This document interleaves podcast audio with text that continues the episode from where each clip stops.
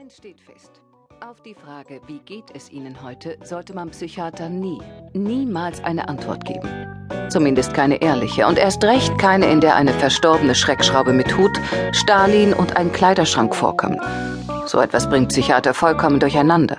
Das ist Frau Schick, geborener Freifrau Rosalinde von Totten, inzwischen klar.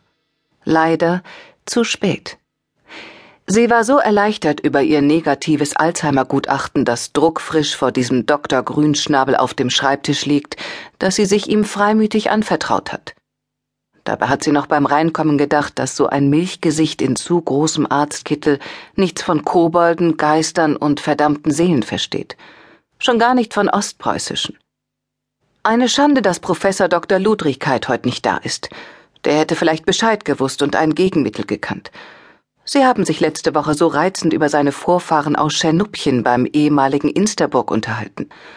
Das lag zwar eine Ecke weg von Gut Pöwitz in Masuren, wo Frau Schick ihre ersten elf Lebensjahre verbracht hat, aber Gespenster gab es in Ostpreußen überall.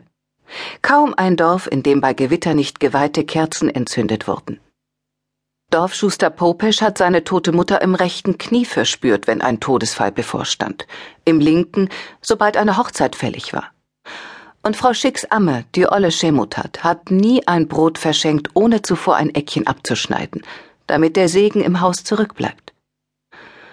Aber von sowas hat dieser hektische Dr. Pillermann, der heute hinter dem Professorenschreibtisch sitzt und gerade nach einem neuen Kugelschreiber sucht, weil er einen bereits leer geschrieben hat, keine Ahnung.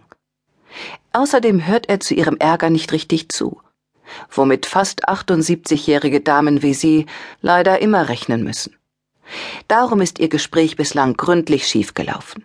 So schief, dass Frau Schick sich langsam plemplem vorkommt. Ist sie aber nicht. Das hat Professor Ludrigkeit, der Kölner Spezialist für Gerontologie und Nervenheilkunde, vor einer Woche zweifelsfrei festgestellt. Eigentlich ist sie heute nur hergekommen, um das Gutachten abzuholen und es umgehend an die Schick und von Totten Parkhausbau GmbH weiterzuleiten, damit in der Firma, ihrer ehemaligen Firma, niemand mehr behaupten kann, sie habe den Geschäftsvorsitz aufgegeben und den gesamten Sums ihrem Patensohn überschrieben, weil sie an Altersschwachsinn leide. Pah! Sie hat auch nicht, das ist die jüngste Frechheit aus Reihen des Geschäftsvorstands, jahrelang wichtige Papiere verschlammt, wodurch nun ein Millionengeschäft auf der Kippe steht. Frau Schick verzieht verächtlich das Gesicht. Hinter derart unverschämten Anwürfen steckt bestimmt wieder Intrigant Pottkämper, den sie von ihrem Verstorbenen, Kölns Parkhauskönig Paulchen Schick, leider mitgeerbt hat. Als persönlichen Referenten. Nochmal, Pa. Pottkämper ist ein Kuckucksei von Schwerenöter Paulchen. Ein nutzloser Lackaffe, der in teuren Anzügen und handgenähten Budapestern an den Füßen den Baulöwen markiert. Dabei versteht er vom Geschäft so viel wie eine Kuh vom Stricken. Trotzdem hat er sich als Pauls illegitimer Sohn Hoffnung auf ihren Chefsessel gemacht und zu diesem Zweck an einem Märchen über ihr angeblich morsches Oberstübchen gebastelt. Diesen Grüß-August in Lackaffenschuhen hätte Frau Schick vor der Firmenübergabe natürlich am liebsten gefeuert oder weit besser zum Pförtner degradiert. Aber ihr Patensohn Johannes war dagegen. Er hat sich für eine friedliche Lösung ausgesprochen, weil sich nicht zu rächen auch eine Rache ist. Das soll der mal Pottkemper beibringen, der hartnäckig an den Gerüchten über ihren Geisteszustand festhält. Herrje, Dr. Grünschnabel hat einen frischen Kuli gefunden und überfliegt seine bisherigen Notizen. Auf zur nächsten Fragerunde. Jetzt nochmal von vorn, Frau Schick. Verstehe ich Sie richtig? Stalin lebt in Ihrem Kleiderschrank, trägt einen Hut, leuchtet grün und hinterlässt nachts Fußabdrücke auf dem Schlafzimmerteppich? Frau Schick seufzt ergeben. Wenn man es auf diese Weise zusammenfasst, klingt es wirklich bedenklich nach Dachschaden. Junger Mann, Sie haben überhaupt nichts verstanden, sagt sie.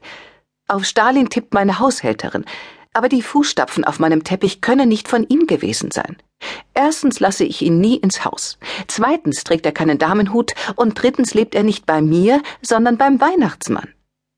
Stalin lebt beim Weihnachtsmann? Der klingt ja immer irre und klickt wie besessen am Kugelschreiber herum, macht sie ganz nervös, dabei ist er es offenbar. Hören Sie, ich nenne den Kerl nur den Weihnachtsmann, weil er eine rote Bommelmütze trägt und einen grauen Wallebart hat, der aussieht wie ein geplatztes Sofakissen.